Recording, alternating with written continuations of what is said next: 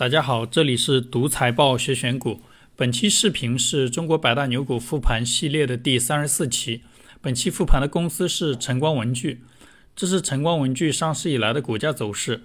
晨光文具二零一四年在上海交易所上市，上市至今七年时间，累计涨幅六点四倍，年化收益率百分之三十。同时期上证指数的涨幅是百分之五，年化收益率不到百分之一。这是晨光文具上市后的股价走势和期间最大回撤幅度。这家公司股价最大回撤发生在2015年股灾的时候，当时股价从最高点最多跌去了百分之五十一。晨光文具目前是国内制笔行业排名第一的企业。今天我们来了解一下这家公司。本期视频由以下四部分组成：第一部分是晨光文具的业务和发展过程介绍；第二部分是晨光文具历年股价涨跌幅和财务数据复盘；第三部分是晨光文具的投资机会复盘；最后一部分看一些数据，简单判断一下这家公司的未来。这里要声明一下，视频中所有的内容都仅作为案例讲解使用，不作为任何人的投资建议。打开晨光文具的年报，公司是一家提供学习和工作场景解决方案的文具供应商和办公服务商。公司业务分为传统业务和新业务。传统业务是晨光文具的书写工具、学生文具、办公文具的设计、研发、制造、销售。新业务包括九牧杂物社、晨光生活馆、晨光颗粒谱。下面是不同业务的介绍。晨光科技分为天猫和京东两大业务板块。主要是文具的电商业务，九牧杂物社和晨光生活馆是公司的零售大店业务。九牧杂物社以十五岁到二十九岁的女性为目标客户，销售产品包括文具文创、益智文娱、实用家居等产品。店铺分布在各城市的核心商圈和优质购物中心，是公司新零售的探索。晨光生活馆是以八至十五岁左右的学生为主要客户，销售产品以文具为主。店铺主要集中在新华书店以及复合型书店，是公司对传统渠道升级的探索。这两个大店零售业务，一个是针对品质女性，一个是针对小学、初中生。最下面的科利普业务主要为政府、企事业单位、世界五百强和其他中小企业提供高性价比的采购服务。产品包括办公文具、办公耗材、办公电器、办公家具等等，产品数量超百万。晨光文具有一个专门的网站开展科利普业务，跟京东差不多，是一个电商平台。这是国内文具市场的份额数据，晨光文具市场份额排名第一，但是占比很低，行业集中度也比较低，前五家公司占比合计不到百分之二十。那有些机构参考国外文具行业龙头公司的市场份额，认为晨光文具市场份额还有很大的提升空间，这是这家公司比较正面的因素。以上是公司的业务介绍。这是公司业绩增长的驱动因素分析。年报里面披露了六个因素，第五个因素是国家鼓励二胎政策。从实际出生人口数量看，这个驱动因素很不靠谱。下面是行业数据和公司的行业地位。二零二零年前十一个月，文教办公用品制造业营业收入同比下降了百分之一，累计净利润同比下降了百分之十一，行业在萎缩。但是二零二零年属于特殊情况。如果参考这家公司2019年和之前年报的数据，国内文教办公用品市场整体处于增长状态，但增速是个位数，属于比较低的水平。这一章介绍了公司所在行业的特点，因为公司产品属于相对刚需的消耗品，对经济周期不敏感。有些人问怎么判断一家公司的生意有没有周期性？有些公司会在年报或者招股说明书里面提供类似的信息。最下面是公司所处的行业地位。晨光文具连续九年荣获中国轻工业制笔行业十强企业第一名。下面是公司的经营情况讨论与分析。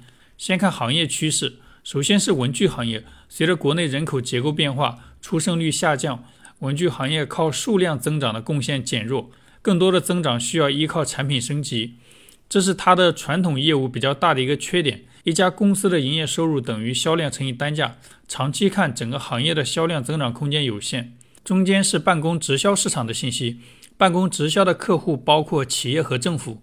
那单独讲了过去几年政府采购政策的变化，整体上 B to B 办公物资采购迎来了快速发展的历史机遇。最下面披露了2020年的股权激励事项，这个后面会单独看。看完行业信息，下面是公司不同业务的复盘。可能因为传统业务比较稳定，这里只披露了新业务的数据。晨光科技是公司零售的线上业务，线上公司营业收入四点七亿，增速百分之五十九，增速非常高，但规模占公司总收入的比例很低，不到百分之五。这个线上业务占比远低于国内电商市场的渗透率，而且净利润连续两年小于零，说明晨光文具线上零售不容易赚钱。中间红线是公司两个生活馆的合并收入，那前面看过。生活馆是公司线下大店的零售业务，收入规模六点五个亿，近三年的净利润都是负数，说明这家公司线下大店的业务也比较难赚钱。最下面红色是晨光颗粒谱业务的数据，收入规模五十个亿，占公司总体收入的比例接近一半。这个业务是赚钱的，但二零二零年的净利润率不到百分之三，这个净利润率属于非常低的水平。这是公司不同业务的收入数据，这里有两个值得注意的点。一是不同业务的毛利率，高毛利的有书写工具、学生文具、办公文具，毛利率都在百分之三十左右。这几个业务收入占总收入的比例大于百分之五十。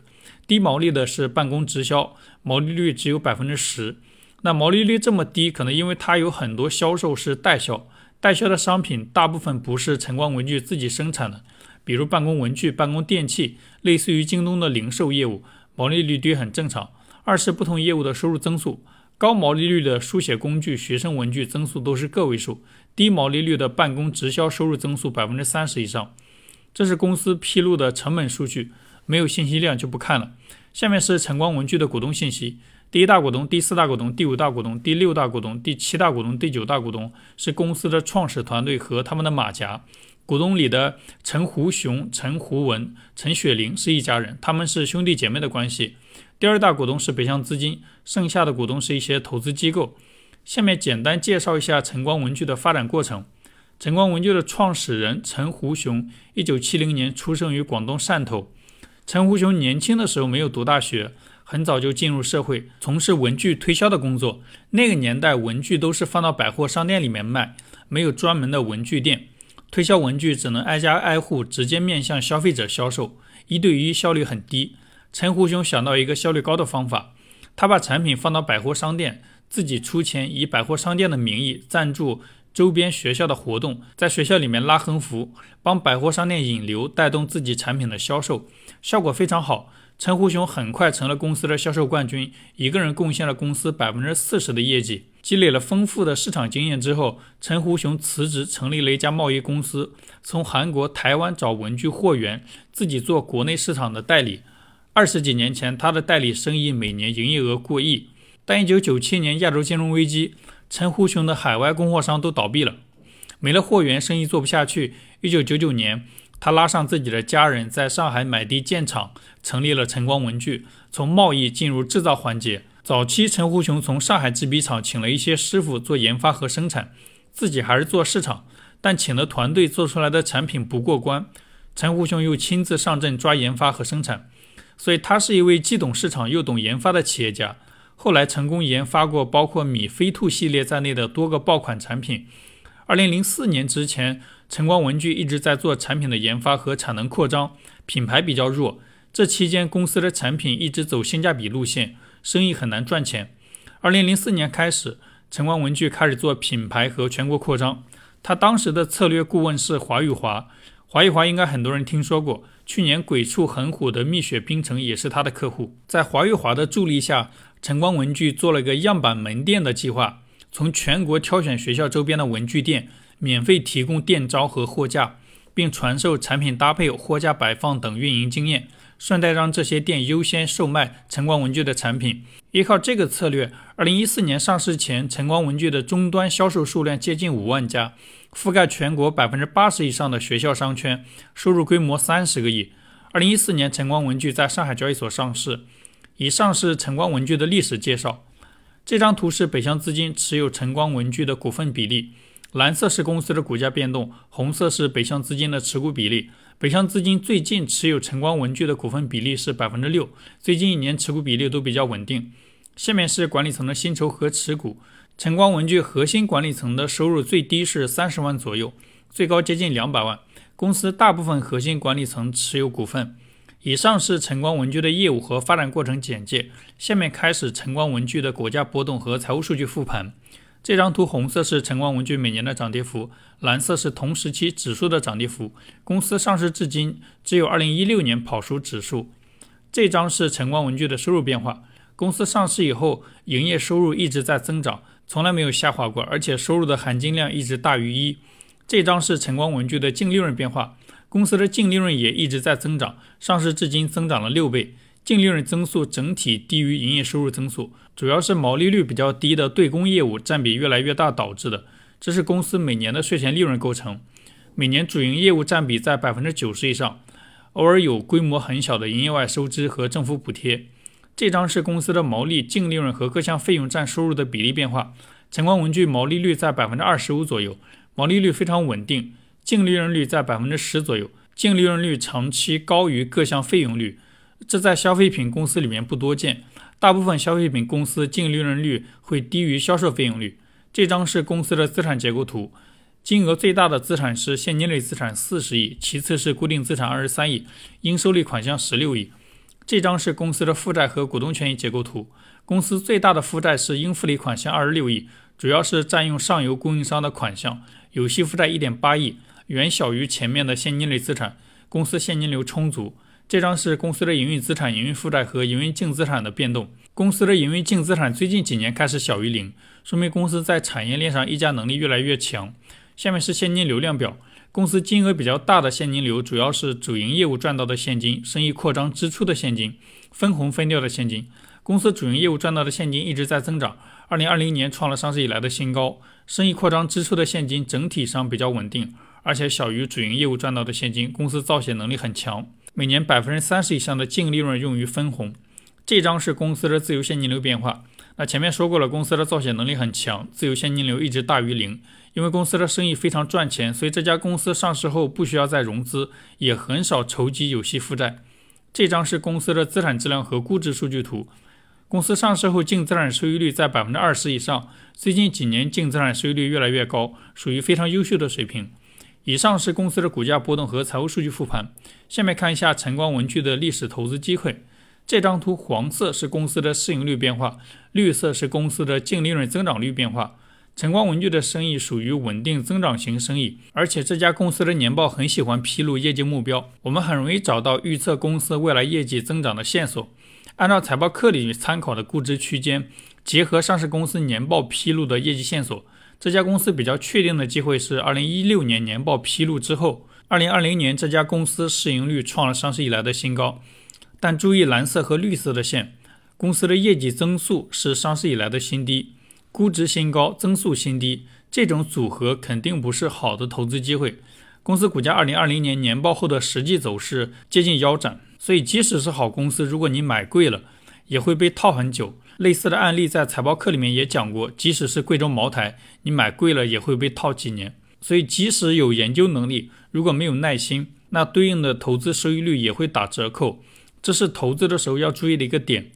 最后看一些数据，简单判断一下这家公司的未来。这里参考两个信息：一是晨光文具披露的行业趋势，主要是国内人口结构变化，出生率下降。长期看，公司的传统文具需求在下降，包括教育行业的双减政策都会压制行业的增速。晨光文具新业务包括线下的大店和面向企业的办公直销业务。大店业务做了几年一直不赚钱，面向企事业单位的办公直销业务受益于行业增速高，公司的业务规模爆发式增长。但这个生意本身毛利率、净利润率非常低，而且有京东这样的竞争对手。长期看，公司的新业务并没有特别的优势。第二个参考信息是晨光文具2020年披露的股权激励考核要求。激励方案中，公司对未来的收入和净利润都给了明确的增长要求。这个业绩考核要求并不高，那有可能是公司本身对未来也比较悲观。注意看考核要求中的收入增长率和净利润增长率的数字。公司的考核要求中，净利润增长率低于收入增长率，这跟一般公司有点不一样。学过微观经济学的都知道，当一家公司的收入增长的时候，受益于固定成本的分摊，一般情况下，公司的净利润率增速会高于收入增速。但晨光文具考核要求的净利润增速低于收入增速，原因我们前面已经分析过。公司收入的增长主要受益于对公业务的快速增长，但对公业务的净利润率非常低，拉低了整个公司的净利润率。这是我们分析这家公司业绩线索的时候要注意的一个点。好了，以上是本期视频的所有内容。再次重申一遍，视频中所有的内容都仅作为案例讲解使用，不作为任何人的投资建议。欢迎评论或者私信你关注的公司，我来复盘。希望本期视频对你的投资有帮助，感谢观看。